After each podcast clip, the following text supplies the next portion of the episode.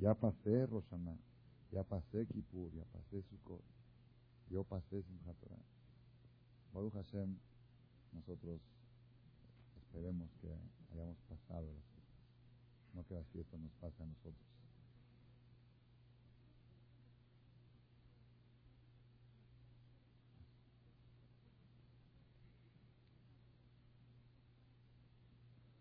Cuando una persona se va de shopping, ¿se han ido alguna vez de shopping? Han ido. Cuando una persona se va de shopping, o se va uno de vacaciones, va acá, allá, a un país, a otro, y de paso aprovecha, ya que está de vacaciones, aprovecha también de shopping, compra ropa para los niños, compra para uno mismo ropa, el marido, la mujer, le compra a la hermana, la cuñada, le encargó este lote, ya saben cómo es todo el... Luego te lo pago, luego te lo pago, luego no le quedó, a ver, regrésalo, todo, todo el, todo el relajo que ustedes ya, conocen cómo funciona.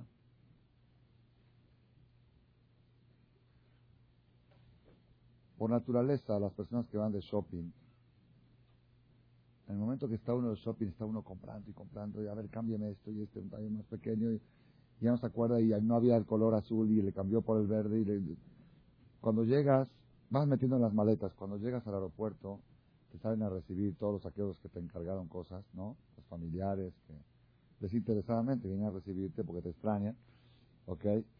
Y te dicen, oye, ¿me compraste eso que te pedí? Creo que sí, creo que no. ¿Qué compraste? ¿Le compraste a los niños esto? ¿Compraste? No me acuerdo. ¿Y a tus hijos le compraste zapatos? No me acuerdo. A veces llega uno con las maletas a su casa y tiene que empezar a tiene que empezar a organizar. Y así me ha pasado, bueno, no sé si a todos les pasa lo mismo, cuando regresé, pocas veces en mi vida de shopping, pero cuando fui, hace unos años, sí, mashallah, compré para mis hijos, para todos, fui con mi esposa y compré para todos. Papi, ¿me trajiste esto? No me acuerdo nada, vamos a ver ahora, porque mami compró algo, yo fui a recogerlo y luego se fue por la cámara yo fui por mi computador. A ver, vamos a ver, ¿qué compraste? ¿Compraste el programa que te pedí? El, uno de Bereshit, que habla muy lindo para los niños, un soft, un CD. Sabes que compré muchas cosas, pero no me acuerdo qué. Entonces abre uno de las maestras y dice, a ver, mira, aquí está lo de computación, este es programa para los niños, este es juguetes, esto es ropa, esto está, esto es para la tía, esto es para la prima, estos son dulces para Shabbat. Empieza uno a hacer orden en las maletas. Yo así me tomo este ejemplo el pueblo judío en las fiestas va de shopping. Shopping espiritual. Es un shopping. En Rosh Hashanah la persona se llena de mercancía, adquiere cosas. En Kippur adquiere otras cosas. En Sukkot, con el Lulav, con la Sukkah. Simchat Torah se llena, se llena aún y más cuando toca un shopping de 21 días intensivos, como el que tuvimos ahora. Aparte del shopping del estómago, ¿no? Esa parte. ok, pero el shopping espiritual es impresionante. Sin embargo, cuando uno acaba todas las fiestas, así me pasó a mí al menos, al otro día ayer, me sentía tumbado, no cansado, me sentía mareado, tambaleado, porque decía, bueno, ya, ya pasó todo, ahora qué, qué tengo conmigo en las maletas, no sé, tengo de todo, pero todo hecho una ensalada, Roshaná, Kipur, Sukkot, no salía de una y entraba en otra. Entonces, ¿qué hay que hacer? ¿Ah, cómo? El estómago también, la garganta peor, es un jajam, hazán y todo. Entonces, ¿qué tiene que hacer la persona cuando acaba el shopping? Ya aterrizamos el aeropuerto, ya regresamos a la vida normal, como se dice, abrir las maletas y empezar a ordenar nuestra mercancía. Más, principalmente cuando acaba Simchat Torah, que prácticamente Simchat Torah es el fin del ciclo festivo. El ciclo festivo judío empieza en Pesach, continúa Shavuot, Rosh Hashanah, Kippur, Sukkot y Simchat Torah. De Simchat a Pesach no hay fiestas. Son seis meses sin fiestas. Hanukkah y Purim son fiestas, pero no son bíblicas, son históricas. Que después de que se cerró la Torah, pasaron cosas en la historia que se establecieron para recordar Hanukkah, que el milagro de Hanukkah que pasó mucho después de la clausura de la Torah, mucho después de que Moshe Rabbeinu falleció, y la fiesta de Purim también por otro milagro que pasó durante los años. Pero las fiestas bíblicas es Pesach, Shavuot, Roshaná, Kippur, Sukkot y Simchat Torah. Sí. No todo el tiempo, no todo el tiempo. No, Dios, Dios no escribió. Yo, y fíjese que sí. En insinuación sí la puso. Alusión está en la Torah. En alusión. Pero la fiesta de, las fiestas bíblicas, las fiestas bíblicas son Roshana, eh, Pesach, Shavuot, Roshaná, Kippur, Sukkot y Simchat. Punto. Lo, demás es de Rabbanán.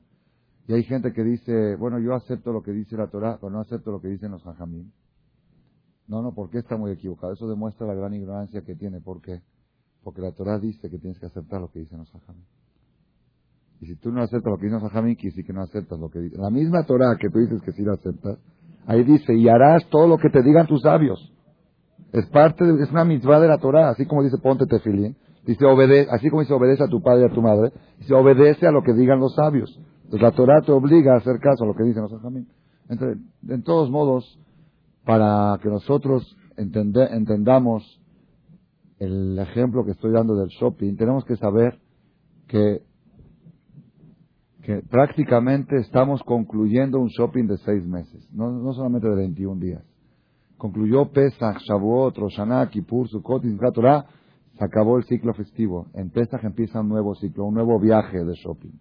Ahora tenemos seis meses para disfrutar de toda esa mercancía que compramos durante todos estos seis meses pasados. Pero para poder disfrutar hay que hacer un orden, una disciplina. La persona tiene que organizar su maleta.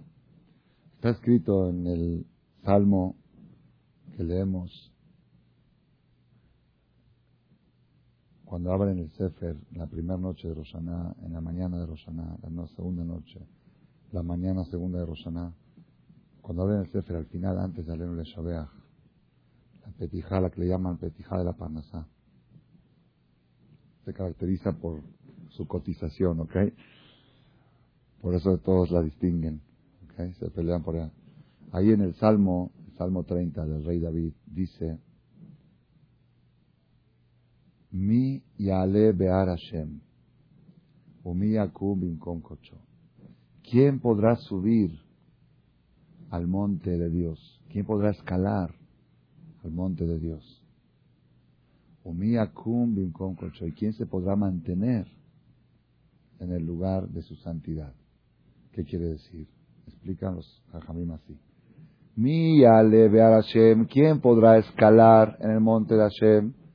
Es difícil escalar, pero relativamente puede uno escalar. Puede uno escalar. Hay ocasiones, como es la fecha de Serijot, Roshaná, Kippur, Sukkot y Simchat Torah, son fechas que uno escala, escala montañas y Dios le da facilidad para escalar, como la ciudad nueva de los niños. Ah, yo no he ido, pero me contaban mis hijos que estudian ahora en Sukkot, que escala montañas, la de nueva ciudad, ¿cómo se llama? Ciudad del Niño, ¿cómo se llama? ¿Sí? Escala montañas, los niños se sienten como que están en el Himalaya, ¿sí? Pero todo apoyado con, lo apoyan de atrás, lo amarran y lo agarran y sube y lo empujan para arriba eso fue Roshaná, Kippur Dios te empuja para arriba. Vamos, sube, escala. Yo te agarro, yo te apoyo. Eso, eso. Ahí va el shofar, ahí va la azúcar, ahí va el lulav, ahí va Simchat Torah. Vamos, vamos para arriba, para arriba. Mía leve al Hashem. ¿Quién podrá trepar el monte de Hashem? ¿Quién podrá escalarlo? Es difícil, pero no, no tan difícil. Pero lo más difícil de todo es la segunda frase. Mía kum bimkom kocho. ¿Quién se podrá mantener en ese nivel después de haberlo escalado? Eso es, difícil. Eso es mucho más difícil. ¿Por qué? Cuando una persona escala una montaña, generalmente llega a un nivel y dice, ya, llegué, ya, voy a descansar.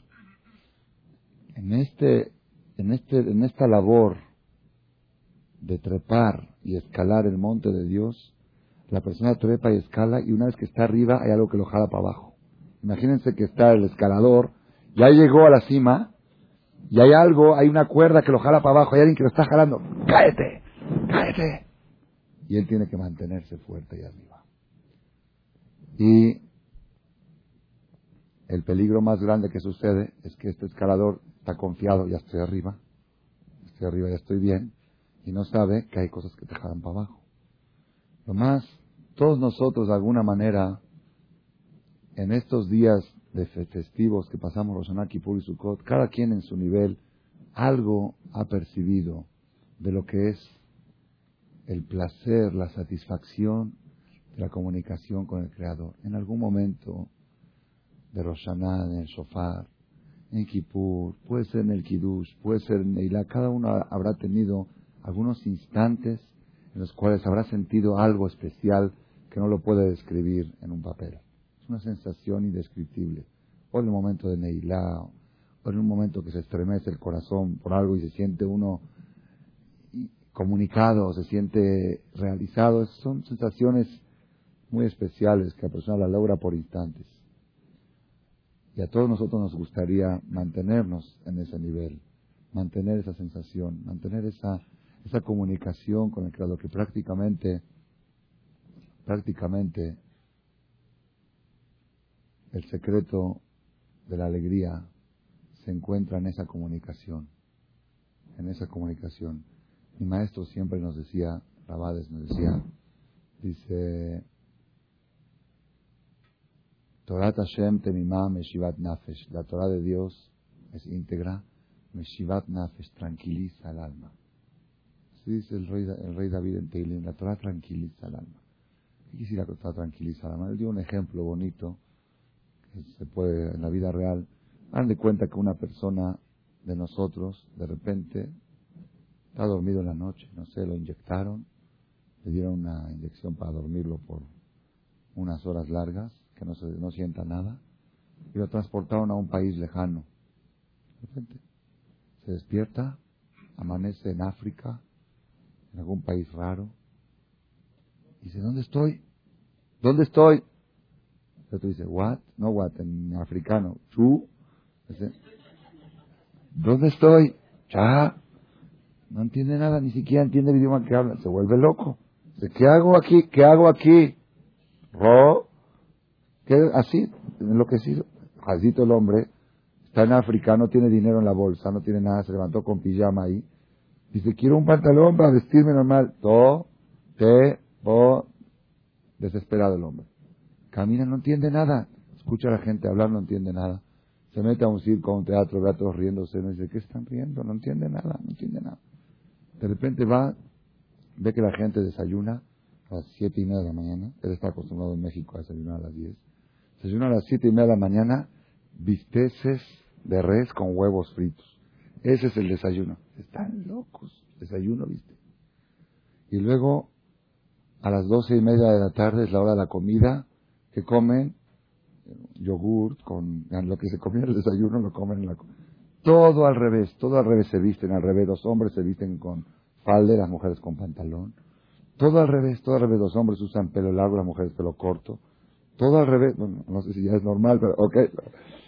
Todo al revés de lo que él está acostumbrado, no entiende nada, no entiende nada. El, el volante de los, de los carros se encuentra del otro lado, de la, palanca es todo al revés. Mejnun, en Francia, ¿no? Así están los dos. Inglaterra, Inglaterra.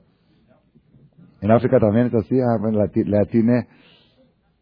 Bekitsur, todo raro, todo raro, todo raro. La gente no tiene tele, también algo muy raro. ¿Cómo puede ser que no tiene tele?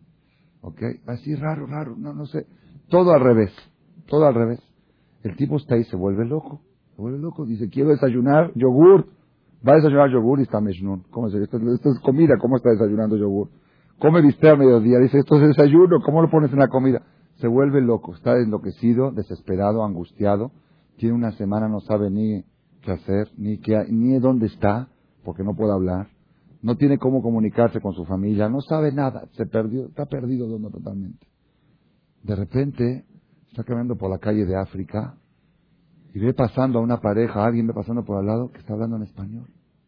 ¡Ya! ¡Español! ¡Habla mi idioma! ¡Increíble, increíble! No pasa nada. Ni lo conoces. Oiga, ¿usted habla español? Sí, yo hablo español. ¿De dónde es usted? De México. ¡Wow! De México. En México hay 80 millones de Goim. No importa, pero es de México, es de mi país, es de mi país. ¿Y de dónde de México? Del DF, ¡wow! Igual que yo, del DF. ¿Y de dónde? De Teca, ¡wow! Pero, y luego le dice que es la misma calle. ¡Wow! Un abrazo, un abrazo, se vuelve loco. La alegría es increíble cuando uno va de turismo. Aunque esté en cualquier país y escucha a alguien que habla español, ya se siente identificado. Se siente enamorado y es un Iyar que está hablando cualquier grosero. No, pero habla mi idioma. habla mi idioma. Y luego si te dicen que es de tu país, te sientes más... Es, raro, no sé por qué, pero es raro. ¿Ah? Es raro lo que siente una persona, Firu un Yehudi, yo afiro como jajam, estoy en, en, París, en Inglaterra, en cualquier parte, estoy en escala o algo, y escucho a alguien, yo soy de México, me siento identificado. ¿Qué identificado? Es no tengo nada que ver con él. Y aquí veo miles de eso si no me siento, allá me siento, porque estando en un país extraño, cuando la persona ve algo que lo, que lo comunica, que lo coincide con su país de origen, se siente, es algo muy, muy tranquilizante, muy relajante, de mucho placer. Dice mi maestro la viuda de Slita, así se siente el alma cuando viene del cielo a este mundo. El alma del bebé, ¿por qué está llorando todo el tiempo cuando nace? ¡guau! ¡guau! No entiendo nada, están locos. Si yo vengo de allá a un mundo de todo espiritualidad, ángeles, Kadosh, Kadosh, Kadosh, Hashem, Tzebaot, ahí todo lo que vale es lo espiritual, lo material. Aquí llega que están hablando del pollo, del DF que van a servir en el tour. Es, la veloz y están peleando por los chocolates y, que cuánto cuesta y que el dinero y que el dólar y que subió y que bajó. Ya dejen de dar tonterías, hablen de algo interesante, quiero algo de lo que de, de, veras. Nada interesante, se vuelve loca. El alma se siente enajenada, se siente extraña, se siente perdida. Y por eso el niño nace llorando. Después crece un poquito, pues ni modo, se resigna, pero, la angustia sigue. Está resignado, ni modo, estoy en un lugar extraño. La angustia sigue.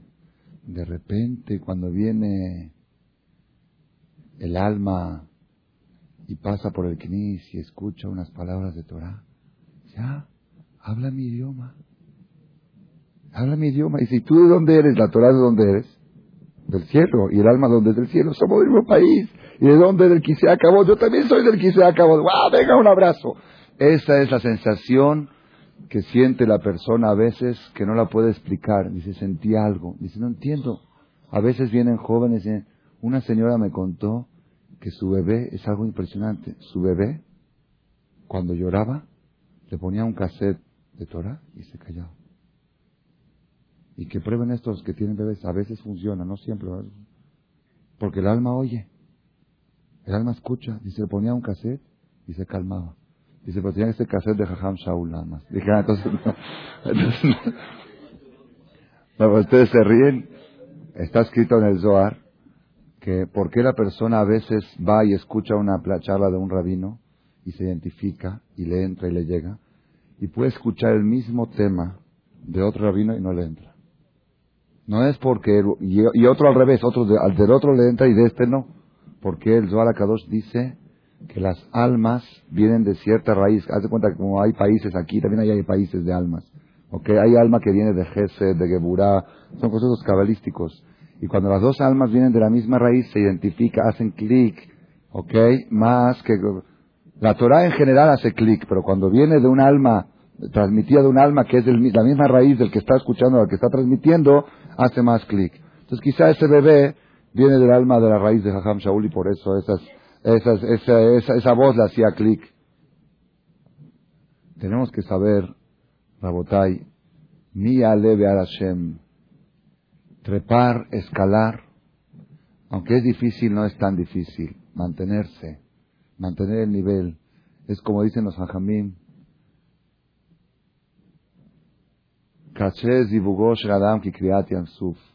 Es tan difícil el matrimonio de la persona como partir el mar. ¿Por qué tomaban este ejemplo de partir el mar? Hay una explicación así, es una explicación analógica. Dice, ¿qué es lo más fácil de partir en toda la materia? El agua. Lo más fácil de partir es el agua. Sin esfuerzo. ¿Ah? Sí, cuando lo partes se parte, sopla y se parte. Ah, ¿qué es lo más difícil de mantener partido? El agua. Si esto tú lo partes, ya, ya lo hiciste, ya está hecho. El agua te está todo el tiempo. Si no, se vuelve a regresar, o así todo, ¿verdad o no? Ah, dice, lo más fácil relativamente es casarse. Casarse es lo más fácil. Relativamente, digo relativamente, mía leva Hashem.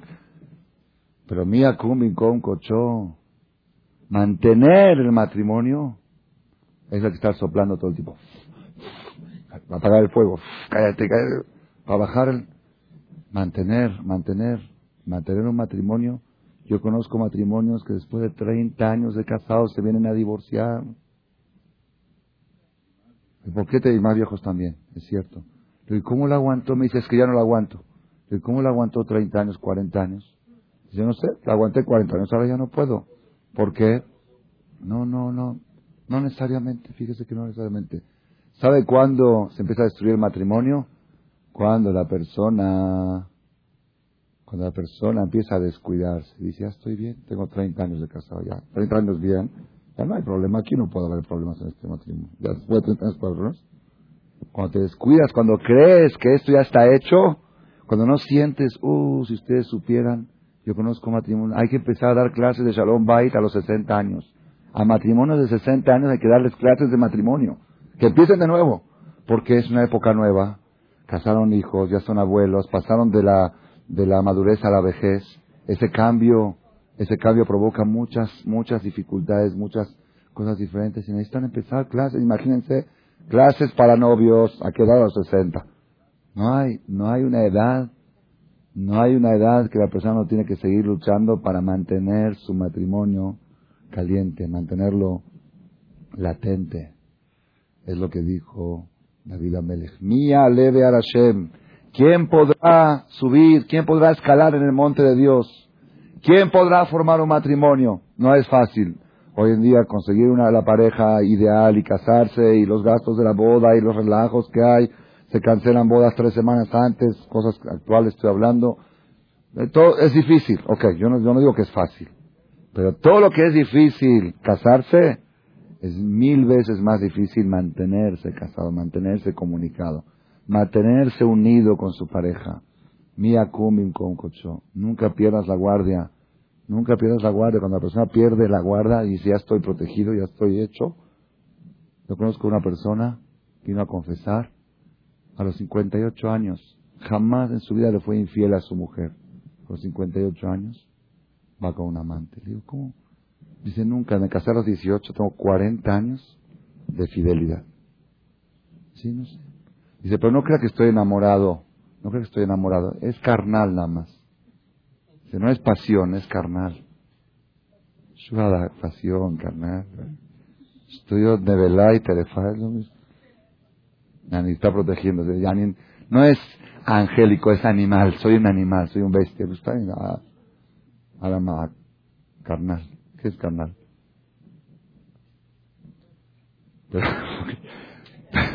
la pregunta es, ¿cómo es posible que después de 40 años de fidelidad, cómo es posible que después de 40 años de fidelidad pueda el Satán atacar a una persona que 40 años se conservó fiel a su mujer? Dice, nunca le fallé a mi mujer en 40 años. ¿Cómo? Bajó la guardia se sentía muy seguro. Dijo, en, si 40, si a, los 30 no me agarró el 10, era a los 35, que no está uno con toda, sí, ahora a los 58 me va a agarrar. Ahí te agarra.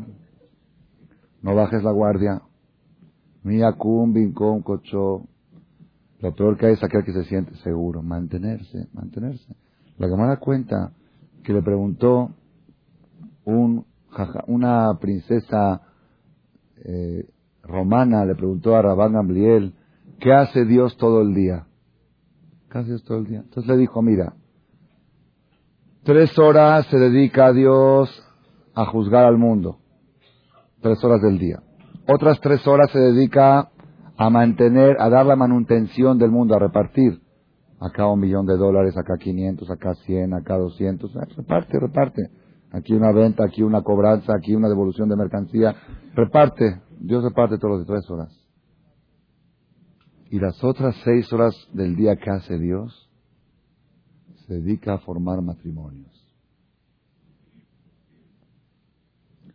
Dijo la princesa, perdón, dijo la princesa romana, seis horas al día necesita Dios para formar matrimonio. Pues yo soy mejor que Dios. Trajo cien esclavos, con cien esclavas, dijo Juan para Juanita, Miguel para Miguelita, así está, está tú con esto. Vamos a sus casas, cuya vez en cinco minutos hice lo que Dios hace en seis horas. Yo soy más que Dios. ¿Me bajan? ¿Está bien? Pues ¿qué quieres que te haga? Si no, si no eres creyente, Así dice la Torah, que Dios seis horas se dedica. Al otro día regresó Juan con el ojo hinchado, Miguelita con un brazo cortado, el otro con un este enyesado, de, todos, ya, dijo, ¿ya ves? ¿Ya ves? Ah, pues casar es lo más fácil. Mantener los matrimonios es difícil. Hoy, hoy en día, una de las tareas más difíciles que hay es mantener un matrimonio. La semana pasada en la, en, la fiesta que hicimos en Azúcar, yo estaba diciendo que el 90% de los matrimonios que se casan de nuestra comunidad están destinados al fracaso. No sé si a divorcio, pero al fracaso. El 90%, así como lo están escuchando, como están llegando los casos. Es algo tremendo. Y cuando dicen, el novio dice, trabajaré para ti, te honraré, yo estoy en la boda y digo amén, amén, amén, como cuando Shaharé ora, Shaharé verajá, y contestaba amén. ¿Por qué? Pues amén, ojalá que así sea. Una señora estaba ahí presente la semana pasada en la azúcar cuando hicimos la fiesta y dijo que tenía una tía tiene una tía que cuando escucha eso en la boda dice, mentira, mentira, no lo va a hacer. ¿Quién, ¿Quién trabaja para su mujer y quién la honra y quién la respeta? Todos trabajan para su estómago y para su egoísmo, para crecer. Es muy difícil encontrar un hombre que cumpla con lo que está escrito ahí. Y yo diría que las bodas hoy ya no hay que hacerlas en el Knis, porque lo están diciendo ante el Sefer Torah. Es un juramento muy grave ante el Sefer Torah. Y la mujer, seré fiel, eternamente fiel. ¿Sabes qué es fiel? La Torah dice que una mujer que piensa en otro hombre ya se considera infidelidad. Así dice la Torah. Si vio uno en la novela, en la novela vio uno y pensó en él y dijo qué guapo que está, ya es infiel. No, no hizo nada, pero nada más, nada más lo admiré, nada más dije, nada más, eso es infidelidad. La mujer no puede admirar a ningún hombre más que a su marido. No puede tener en su mente a ningún hombre más que a su marido. Por eso decimos en la verajá de los novios, en la boda, Sameach te alegra a estos novios, que que como alegraste a tu criatura, Adam Arishon, en el Gan Eden, en el paraíso Amikedem. ¿Cuál es la comparación? Hay varias explicaciones. Unos dicen porque no tenía suegra, pero eso es chiste. Eso es chiste, pero ¿cuál es la, cuál es la explicación verdadera? Es un poquito de... ah, ah, sí, porque ahí Javá, Javá, aunque quiera pensar en otro, no tenía en quién pensar. Y Adán, aunque quiera pensar en otro, no tenía en quién pensar. Ese es el secreto de la alegría. A eso educa la Torah, a eso lleva la Torah. No puedes ni pensar, la Torah dice, esta es la ley de la mujer que le es infiel a su marido debajo de su marido. Pregunta a la Gemara cómo puede ser infiel debajo de su marido. Sí, debajo de su marido, debajo de él, pensando en otro. Eso se llama infidelidad, dice la Gemara. Todo eso, por eso digo, hay que hacer las bodas fuera del Knis. Porque las mujeres prometen cosas y no las cumplen. Y los hombres prometen y tampoco la cumplen. Mejor que la hagan fuera del Knis y que no hagan ya la Shewa de Tekiat Kaf, que es muy grave también. Cada segundo y segundo que el marido no respeta a su mujer, si se va a dormir una noche sin decirle buenas noches porque se pelearon hoy, está fallando al juramento que hizo ante el Sefer Torah, que le dio la mano al Jajam, le dijo, Nishba Shewa Hamurabit Kiat Kaf, y juró un juramento grave con choque de palma. Es lo más grave que hay ante el Sefer Torah. Mía cumbin con cocho. Subir, escalar, prometer, jurar, Neilá, ves a uno el Sefer en Neilá, ya me casé con Dios, ya estoy enamorado de Dios. Todo eso relativamente es fácil. Casarse con Dios no es difícil. Y yo Berajó también, siete días de Sukkot, Sukkot, todo bien, Simchat Torah, a la Kefak, muy bien. Ya pasó Simchat Torah, ya acabó la boda, ya acabaron los siete días, acabó la luna de miel, a la vida real. A ver qué. ¿Cómo conservarse en el matrimonio con Dios? ¿Cómo conservarse comunicado con el Creador? ¿Cómo hacer que no haya cortocircuito en ese matrimonio? Eso es, esa sería, esa sería la labor del Yehudí acabando las fiestas. Esa sería la, digamos, lo que uno tendría que buscar, ideas ideas cómo hacer para conservar ese nivel. ¿Cómo se va a conservar ese nivel? Ustedes pueden decir, bueno, lo que hay que hacer es hacer mitzvot. Hacer mitzvot. Y es, y es verdad, tiene razón, porque las mitzvot nutren al alma.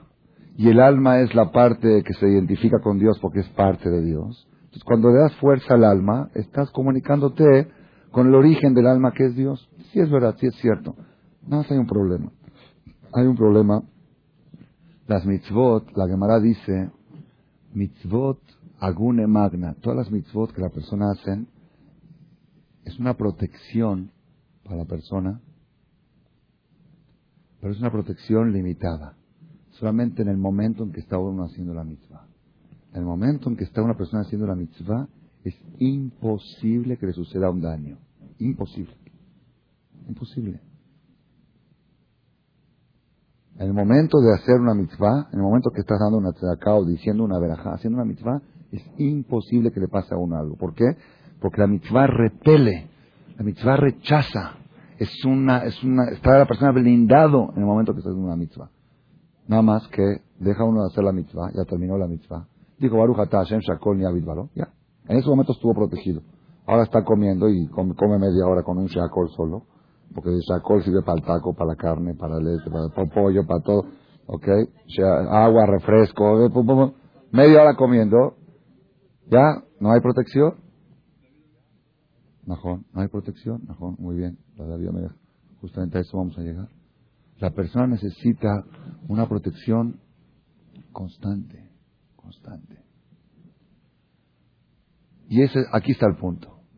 No puede la persona estar todo el día yo les podría decir, bueno, digan Pesukim, digan versículos, aprende a decir, Shema Israel no, no le puedo enseñar porque no se puede repetir dos veces seguidas Shema Israel, porque se puede pensar que hay dos dioses, así se la Gemara. No puedo decir Shema Israel, Shema Israel, no, más de una vez no se puede decir. con, con, interrupción sí, pero seguido no. Pero hay versículos que se pueden decir. Adonai Sebaot Imano, mis en la Adonai Sebaot Hashem, te has bajado, Adonai Yoshia, Adonai Sebaot Imano. Imagínate que llega tu marido a cenar en la noche Llega el marido a cenar en la noche y la mujer tiene miedo que, que pasa algo. Adonai se va a mano. ¿Qué le pasa? Ya está caliente la sopa. Mira, sabes que ya. No, no, se puede tampoco. No puede. ¿Cuánto puede estar uno repitiendo? Un cliente te viera a mano. Sería muy bueno, pero es difícil. Es muy difícil. Entonces, ¿qué? Hay otra mitzvah. Hay otra mitzvah que es Shiviti Hashem mit. Pensar en Dios constantemente. El pensar en Dios, Anoji Hashem lo queja, el primer mandamiento de los Dios. Yo soy Dios único, ¿ok? Si tú piensas que hay un solo Dios, todo el tiempo lo piensas, cada segundo que lo piensas cumples una mitzvah. No puedes estar tú también. Es difícil, es difícil en todas las situaciones pensar en Dios. Entonces volvemos otra vez a la pregunta, ¿cómo puede una persona mantener un nivel, mantener un nivel, ¿quiere cambiar de lugar? Mantenerse en un nivel de protección constante, de protección constante, y que no lo jale la cuerda, él está arriba de la montaña, que no lo jale el satán para abajo. ¿Cómo puede la persona lograr eso? Esto es algo, un secreto impresionante, que lo descubrí en el Benish Hai. Benish Hai es un libro que lo escribió Rabbi Yosef Haim de Bagdad, y escribió Shana Rishonah y Shana Shnia. Él daba un discurso en el Knis cada Shabbat en Bagdad hace como 100 años aproximadamente, había en Bagdad dos templos. Uno se llamaba Salah al-Zgire y otro se llamaba Salah al-Kibire. Salah al-Zgire es el templo pequeño y el Kibire es el grande. En el Zgire, en el chiquito, cabían dos mil personas. Y en el grande cabían diez mil. En el, grande lo abrían solamente dos veces al año. Un Shabbat antes de Kippur, Shabbat Chuba, y un Shabbat antes de Pesach, para hacer Shabbat Agadol, y se llenaba el Knis. El otro, el chiquito, el knis chiquito, se abría todos los Shabbat y el jajam daba de la y la gente estaba colgada en las ventanas, dos mil personas colgadas en las ventanas porque no cabía la gente. Y él hizo un libro de sus derashot de Shabbat, el primer año y el segundo año, y está el libro Benish Hai Shana Rishonah Shana. Este libro está combinado, él empieza a hablar primero la parte filosófica y mete un poco de Kabbalah sobre el tema que va a tratar, y luego habla del tema la parte alágica. Esto se puede, esto no se puede, el mismo tema. En Shanar y Shanar, el primer año que quiere verlo, porque estamos ahora empezando Bereshit, en el primer año, él habla del tema de Kotnot Or. Así empieza. Vayas Elohim le Adam olishto Kotnot Or. Vayal Bishem. Le hizo Dios a Adam y a su esposa, ¿cómo? Camisa, una túnica, una camisa, una túnica de piel, y los vistió. Adán y Javá estaban desnudos. Después del pecado, Hashem les hizo Kotnot Or, de piel, de cuero, de piel, al Bishem. Hay varias versiones en los comentaristas qué tipo de piel era. Hay quien dice que era piel de víbora, de la víbora misma que hizo el pecado. Hay quien dice que es la misma, que es, era de la, como la uña. Hay todo tipo de versiones que eso no viene tanto al caso como el tema principal que quiero llegar. Dice el Benishai, que está escrito en los libros de Kabbalah anteriores, dicen así. Dicen que cada cada objeto, es un concepto cabalístico, lo voy a decir así en breve porque yo no entiendo cabalá repito que no entiendo, nada más me asomo un poquito y lo que trato de percibir, lo que me sirve para, para reforzarme en las mitzvot nada más. cada objeto tiene or pnimi y or makif. Or penimi y or makif. Or penimi quiere decir luz interna. Cada cosa tiene una luz interna, una fuerza interna, una neshama, vamos a llamar así, una energía interna que hoy en día se puede decir que es el átomo, el núcleo, como lo quieran llamar, que, casi la ciencia está llegando a esa, tiene un alma, cada cosa tiene un alma que le da su vida, su existencia, su esencia, eso le llama orpnimi, luz interna. Y aparte tiene or makif, una luz que lo rodea. Así dice Ben hace 100 años. Or makif. Y ese Or Makif, esa luz que lo rodea, es la que repele cualquier tipo de daño. Cuando alguien le quiere hacer un daño a la persona o a un objeto, hay una luz afuera que, lo rechaza, aleja el daño. Así explica Benishai. La luz interna es la que le da la existencia y la luz externa, la luz que rodea, es la que le da la protección, la que le da el blindaje a la persona. No quiero extender mucho según la Kabbalah. Este, la azúcar también tiene Ormekif, una luz afuera, y el hombre en el matrimonio, el hombre es la luz interna, la mujer es la de afuera, quebrate sobre el Gaber. Son temas más amplios que otra vez les digo solamente así chispitas que alcanzo a pescar y más o menos trato de armarlas una con la otra. Pero esto, lo que quería llegar es esto. Dice así, Adán, antes del pecado, tenía luz interna y luz externa. La luz interna la tenía por dentro y la externa era natural que Dios le creó y esa luz alejaba cualquier tipo de daños, ya sea daños materiales como daños espirituales. Estaba protegido. El pecado de la Nahash, así lo explica él con toda la profundidad característica de Ben el pecado de la Nahash logró destruir esa luz externa y por eso se sintieron desnudos. Antes la luz externa que tenían por naturaleza los hacía sentir vestidos, no había vergüenza, no había, había una luz que protegía la vergüenza, que protegía el deseo prohibido, todo lo que quieran, como lo quieran llamar. Cuando se quitó esa luz, de repente Adán dice, oye, estoy desnudo. Y antes también estaba desnudo. Que antes era tonto, ahora se hizo inteligente. No, antes tenía una luz que lo protegía y esa luz no se veía desnudo, se sentía vestido. Estaba vestido con esa luz. Dice así, está escrito en el Zohar, que antes del pecado Adán tenía kotnot or. Y después del pecado Dios le tuvo que hacer kotnot or. Or y or. Or es con alef o con ain. Or con alef es luz y con ain es piel. Dice, primero tenía kotnot or. Y dice, y la nahash, así dice, la víbora le dio celos de esa luz que tenía Adán y Eva por fuera, ¿eso es lo que le dio, envidia? Ah, preguntó muy bien. Preguntó muy bien. Si usted vive cerca de Tecamachalco y viene a las clases de Bereshit que damos todos los sábados en la tarde, una hora antes de Minja, ahí explicamos por qué no lo protegió. Oh, todas las protecciones que Dios te da es con la condición que tú no le des lugar al pecado. Si tú le das lugar, ya no hay protección. Si tú abres, esto es, no, no, eso es un secreto muy grande. Es un secreto muy grande. Dice el Rab, eso es un secreto muy grande. Dice Rabaron Kotler, Dios cuando le manda una prueba a una persona, junto con la prueba le manda la fuerza para poder mantenerse en esa prueba. No existe que una persona tenga una prueba que no la pueda pasar. Cuando Hashem te da una situación de que el camión dejó a tus hijos ¿ok? Y que no se los llevó, que pasó antes del tiempo y que por eso no bajaron, y te va a dar coraje y es haram que te dé coraje, es una prueba, Dios te da fuerza de pasar esa prueba. Dios te da fuerza, pero hay una cosa que Dios no te da fuerza. Si la prueba tú te la buscaste, si mandaste a tus hijos a dormir a las dos de la mañana, ¿ok?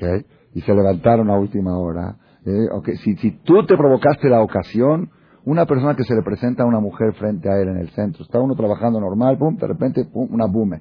Se le pone frente a él y empieza a coquetear. Dios le da fuerza para cerrar los ojos y no verla. Dios le da fuerza.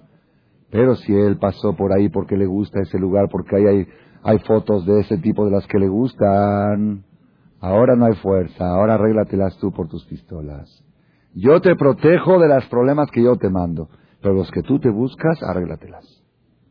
La luz, esta protectora, protege mientras tú no le abras la puerta. ¿Cuál fue el peli? ¿Cuál fue el problema de Javá? El problema de Javá es que cuando vino la Nahash y le dijo, oye, ¿es cierto que Dios prohibió comer de todos los árboles? Le dio, le dio plática. Dijo, no, no creas que es tan exagerada la religión, no, se puede comer de todos, nada más el del medio es que no se puede, no creas que todo es haram, no creas que... No, pues, ¿qué tiene? No, es que este árbol no lo podemos ni tocar. Tiene que tocarlo, empujó, dijo, mira, no te pasó nada, ya ves que no te pasó nada, cómelo, no pasa nada, ¿qué pasa?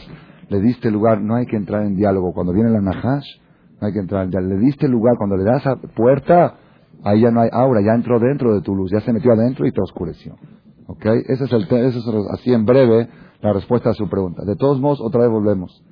¿Qué pasó antes del pecado de Adán y después del pecado? Antes del pecado de Adán tenía kotnot or, estaba vestido de luz, no estaba desnudo. No tenía vestimenta física, pero no se sentía desnudo.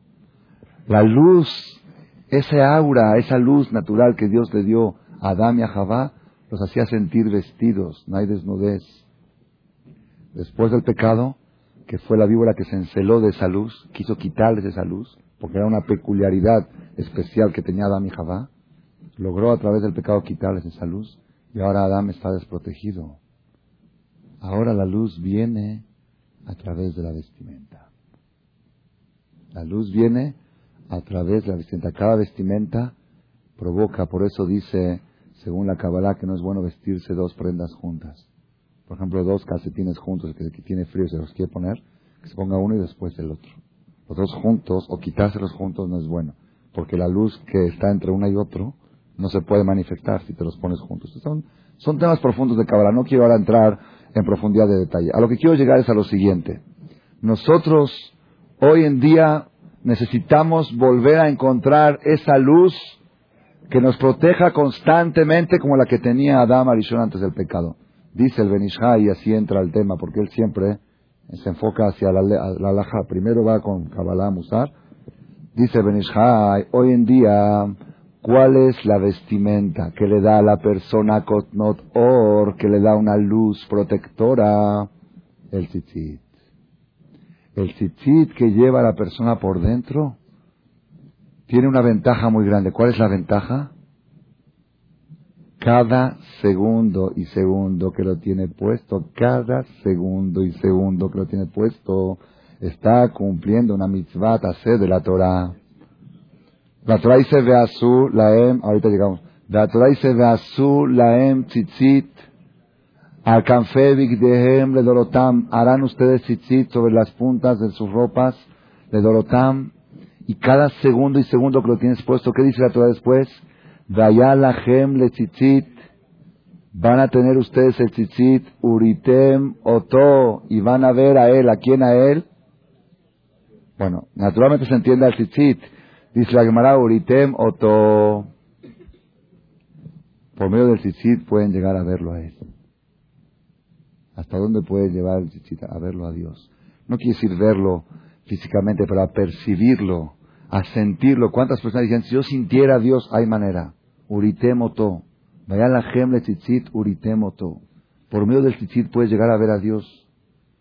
A ese nivel, ¿ustedes saben de qué lenguaje viene la palabra tzitzit? La tzitz. ¿Qué es la tzitz? ¿Ah? Prender, encender, es cierto, tzitz es brilloso, algo notzitz. Algo que brilla se llama notzitz, notzitz chispas. No, no, nitzotz es chispa, y tiene otra, otra, otra acepción la palabra tzitz. ¿Qué quiere decir en hebreo lehatzitz? Ah, ¿no saben qué es lehatzitz? Asomarse. Asomarse en hebreo se dice lehatzitz. Y tzitz se asomó. ¿Ok? Vaya la gem le tzitzit. Por medio de esto te puedes asomar a conceptos que la gente no puede percibir. Este es un medio, es, una, es para escalar, para treparte y poder ver qué hay ahí atrás. Uritémoto. Y el que dice, yo no, a mí no me interesa asomarme, y a mí no me interesa ver a Dios, ¿ok? A mí lo que me interesa es conservar mi matrimonio. Dice la Torah, Velota turu, El tzitzit tiene fuerza para que cuando se te presenta una bume frente a ti puedas cerrar los ojos y no verla. Y si llegaste a verla, que no pienses en ella. Si llegaste a pensar en ella, Barminan, porque la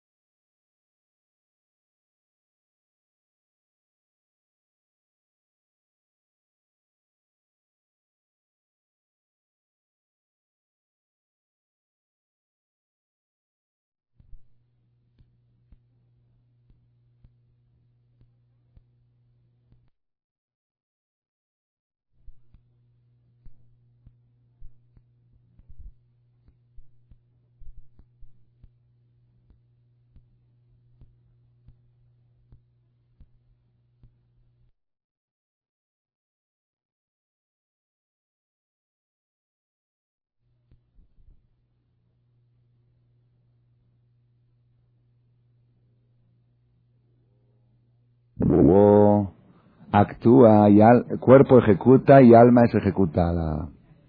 Así es, así es el orden. Ojo, corazón, cuerpo y alma muere. Entonces, ¿cómo puedes frenarlo? Lo frenas con la vista. ¿Cómo puedes frenar con la vista? Tzitzit. La Gemara cuenta en Masejet, no recuerdo ahorita exactamente dónde está en el Talmud, cuenta de que había una persona, era religiosa así, vamos a decir, normal, y lo aleno estaba a punto de caer en un pecado grave con una mujer. Ya el Yetzirah lo agarró fuerte, ya estaba a punto del pecado, ya se había quitado toda su ropa.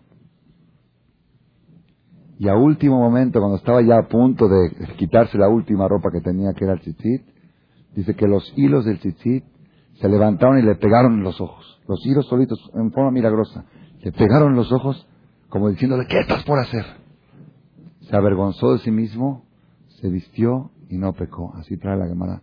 La fuerza, eso es algo impresionante, porque en esos momentos no hay quien pueda frenar. La Gemara dice, de momento que está uno ya a punto del pecado, no hay quien pueda. El tzitzit puede también ahí. Hasta ahí puede llegar el tzitzit a frenar a la persona. El tzitzit es el chaleco antibalas que tiene el pueblo judío contra los balazos del Yetrará. ¿Saben cuáles son los balazos del Yetrará? Vas por periférico, vas a agarrar viaducto para ir al aeropuerto y ves lo bable. Ahí está un balazo y vas por otra parte y ves, sí, porque hoy fui y me, dio mucho coraje. ¿Qué, culpa tengo yo que él quiere vender brasieres?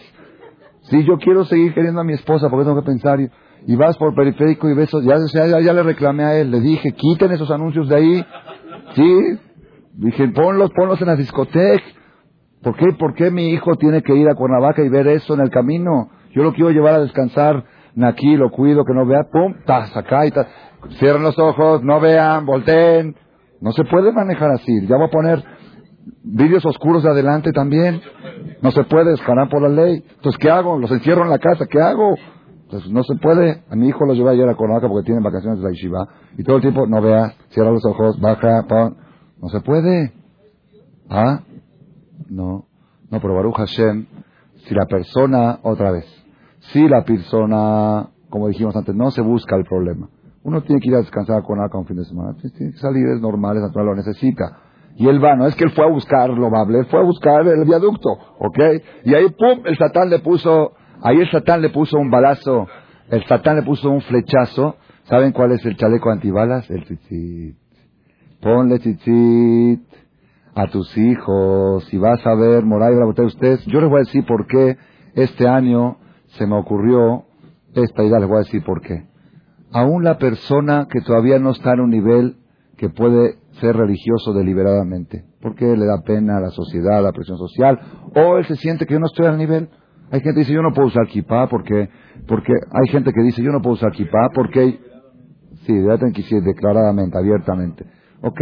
Él, y la verdad, en realidad, es mejor empezar a ser religioso por dentro y luego por fuera. Estoy de acuerdo con eso. Es mejor, porque a veces por fuera uno se siente confiado. ¿Ok? Yo, yo soy de los que usan kippah y pum, y el satán lo agarra, como está desprevenido, lo agarra peor. ¿Ok? Yo estoy de acuerdo que es mejor empezar de adentro para afuera. ¿Ok? Y la persona tiene que estar reforzado por dentro. Aquí, esta es una mitzvah que Dios nos dio, que nadie en el mundo se puede enterar.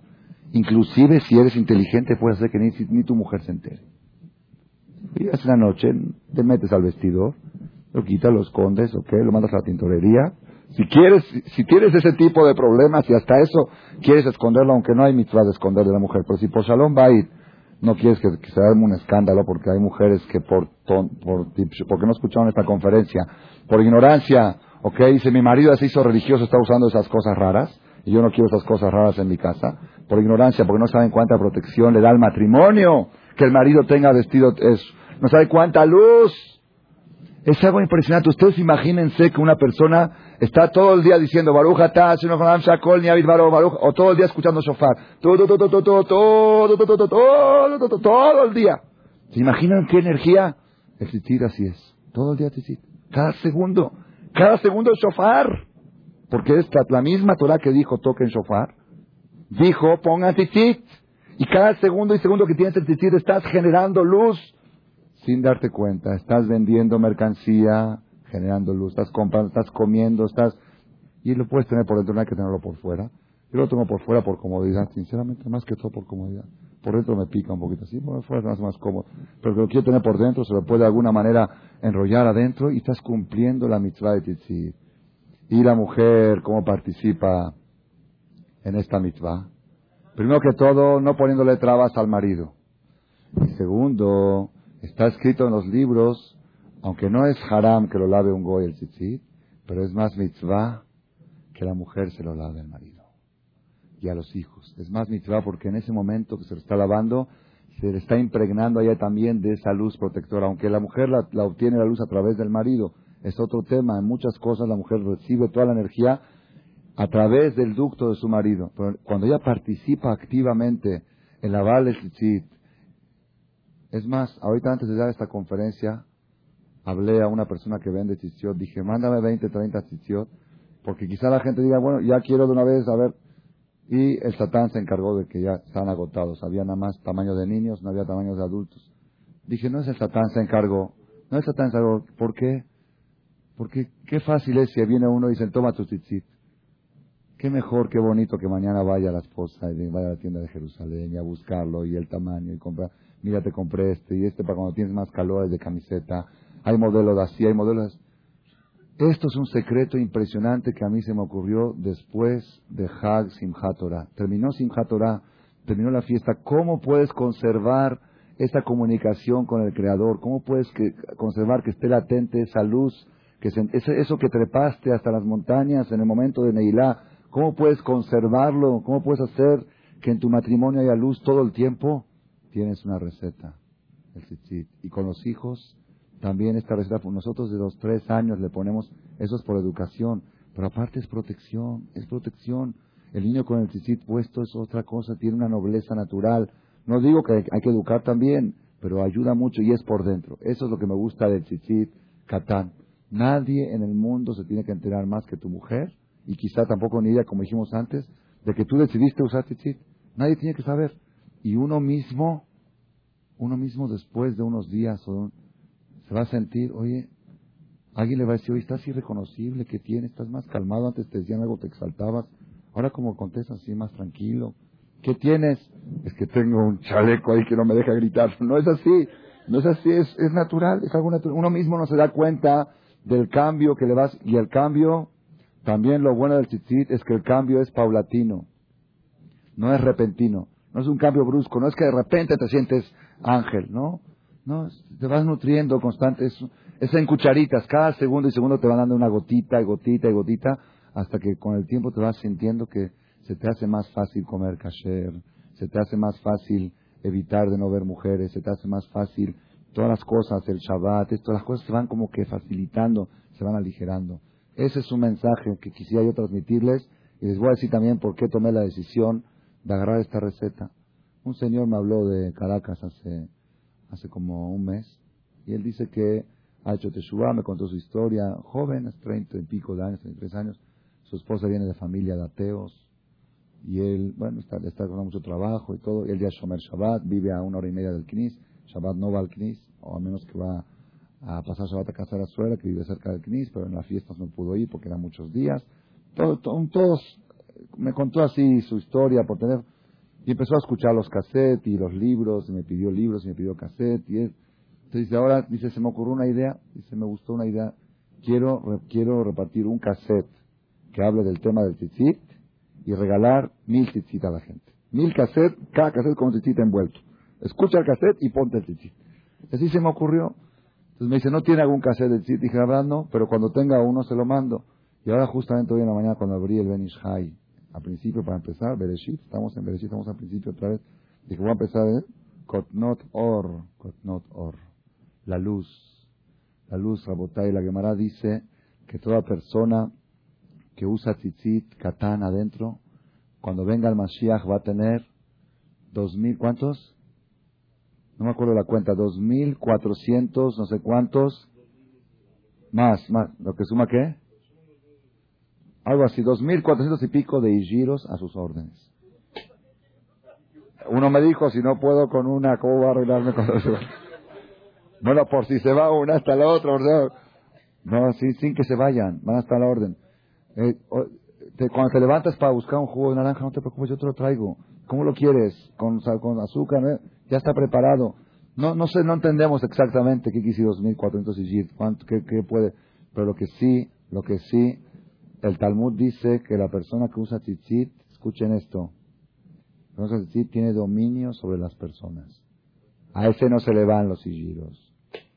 Los, los sigiros, los sigiros el tzitzit tiene fuerza de hacer conservar el dominio, poder dominar a la gente, ser líder. Tiene muchas, muchas potencias, muchas energías. Yo les digo, la botay, ¿por qué me gusta esta mitzvah? ¿Saben por qué me gusta?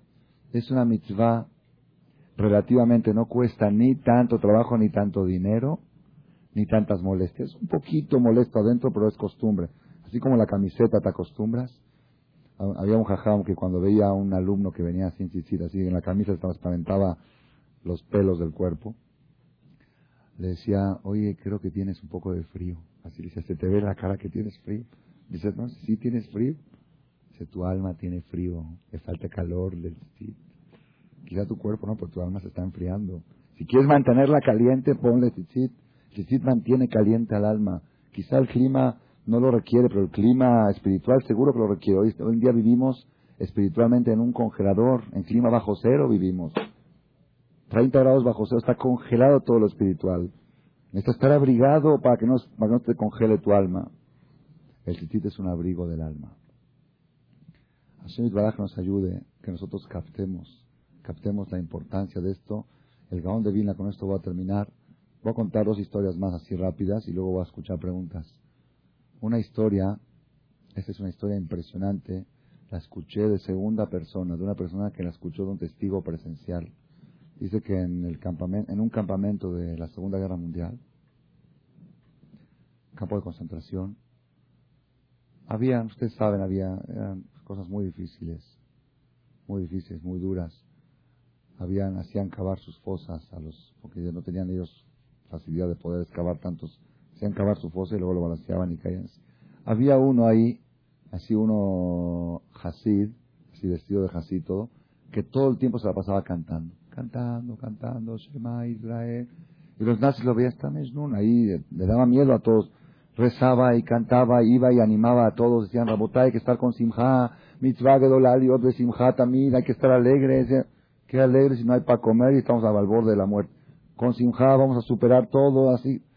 Entonces estos un día decidieron los nazis, ya se les subió hasta aquí este Hasid.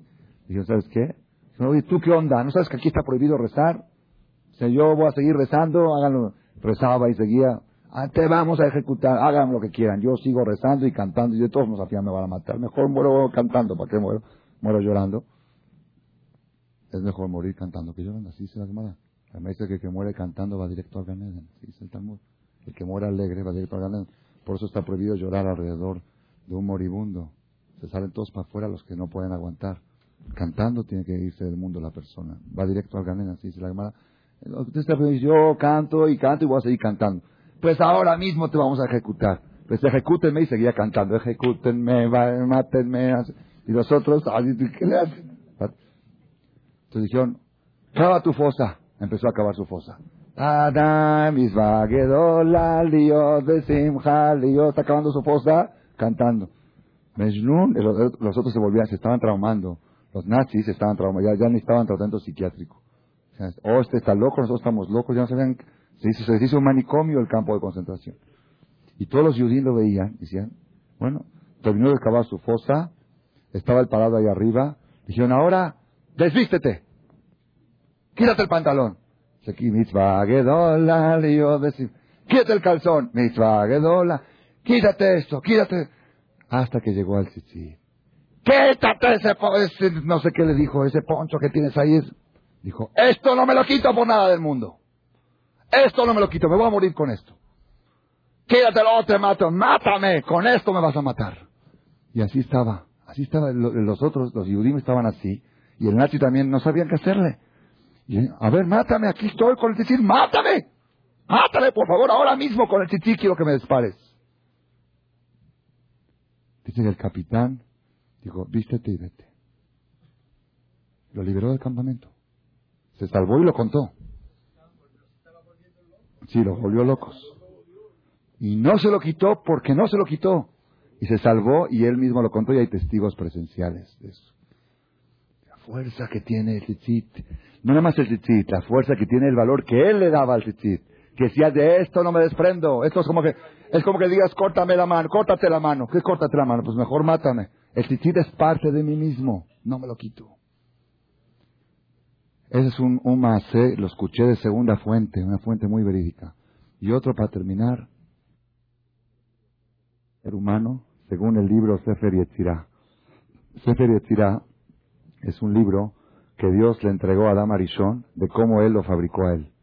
Qué, qué teclas apretó para, para darle los movimientos, para darle todo. Ahí está en Sefer existe el libro, que quiero lo puede leer, nada más que no se entiende muy bien. Son conceptos cabalísticos. El Gabón de Vina dijo que él empezó, el, el, el, Maral Miprak fabricó un golem con, con Él dijo que él empezó a fabricar un ser humano con Sefer El Maral Miprak es famoso, está todavía el golem, está ahí en Praga, en Checoslovaquia. Golem, un robot, pero de, de carne y hueso. Ser humano, nada más que eh, escucha, entiende, ejecuta, pero no habla, no contesta. No, seguro que existió, este, hay testigos. No, ahorita, ahorita no, pero está enterrado, está no enterrado, está acostado ahí en el templo de Praga, de Checoslovaquia, donde estaba el de Praga, está en una cama y no sé si de museo, de alguna manera está ahí. ¿Sí? ¿Cómo? Hay una estatua del golem, ya están los libros de historia de Praga, está la historia del golem de Praga. El Gaón de Vilna dijo que él una vez empezó a fabricar un ser humano según el libro de Sefer Yetzirah y le mandaron a decir del Shamaim que no estaban de acuerdo y se quedó en la mitad del proyecto. ¿Ok? y le preguntaron a qué edad fue eso, dijo que era antes de su bar mitzvah. Antes de su bar mitzvah. No, pero escuchen bien, antes de su mitzvah estaba en la capacidad, el nivel intelectual y espiritual de poder fabricar un ser humano. Ese fue el Gaón de Vilna.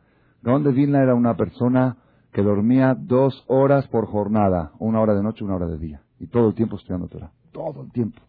Una, él hacía la cuenta de los minutos perdidos en el año, en el año y cuando lo, apuntaba en una libreta y cuando llegaba a víspera de Kippur lloraba y con las lágrimas se borraba lo que estaba escrito. Lloraba por las horas perdidas. ¿Qué eran minutos perdidos para él?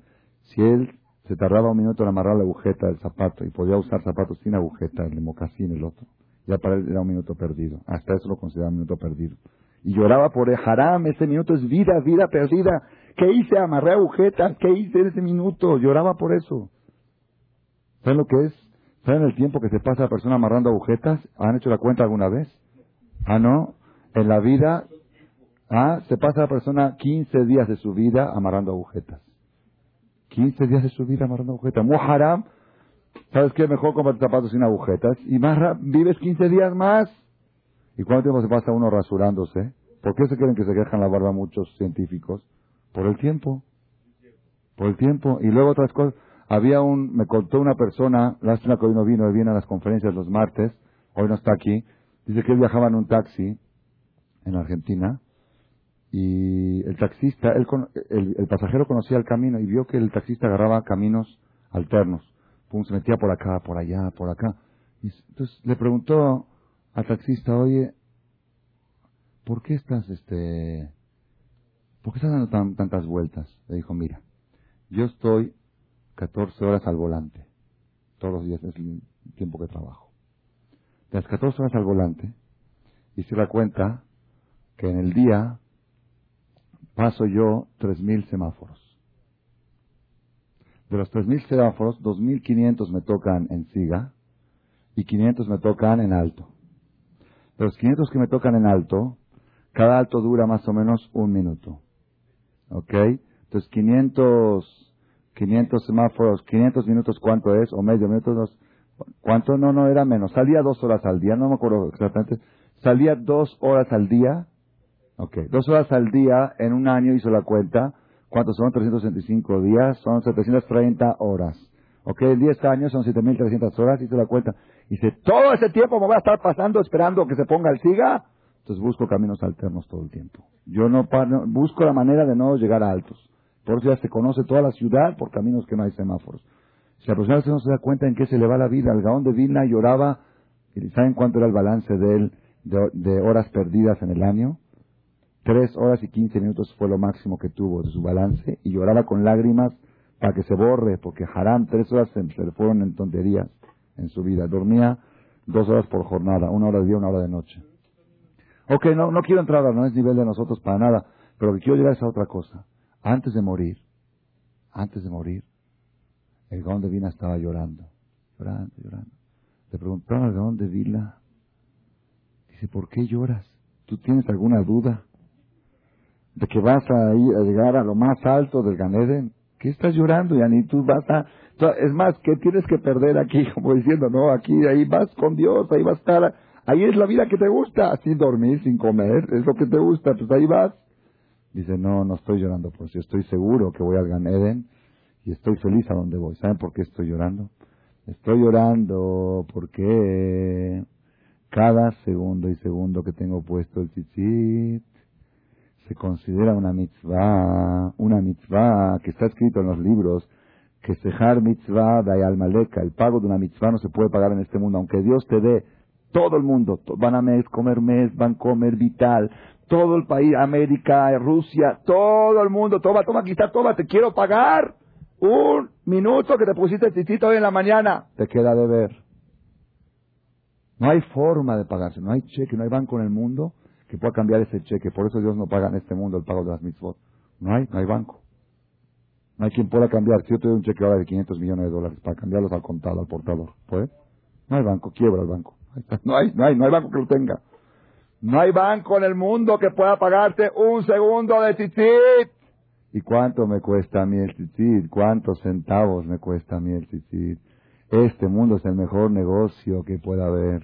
Si tú entras a un súper y compras una tela que vale 50 dólares metro, una tela muy cara, a 50 centavos.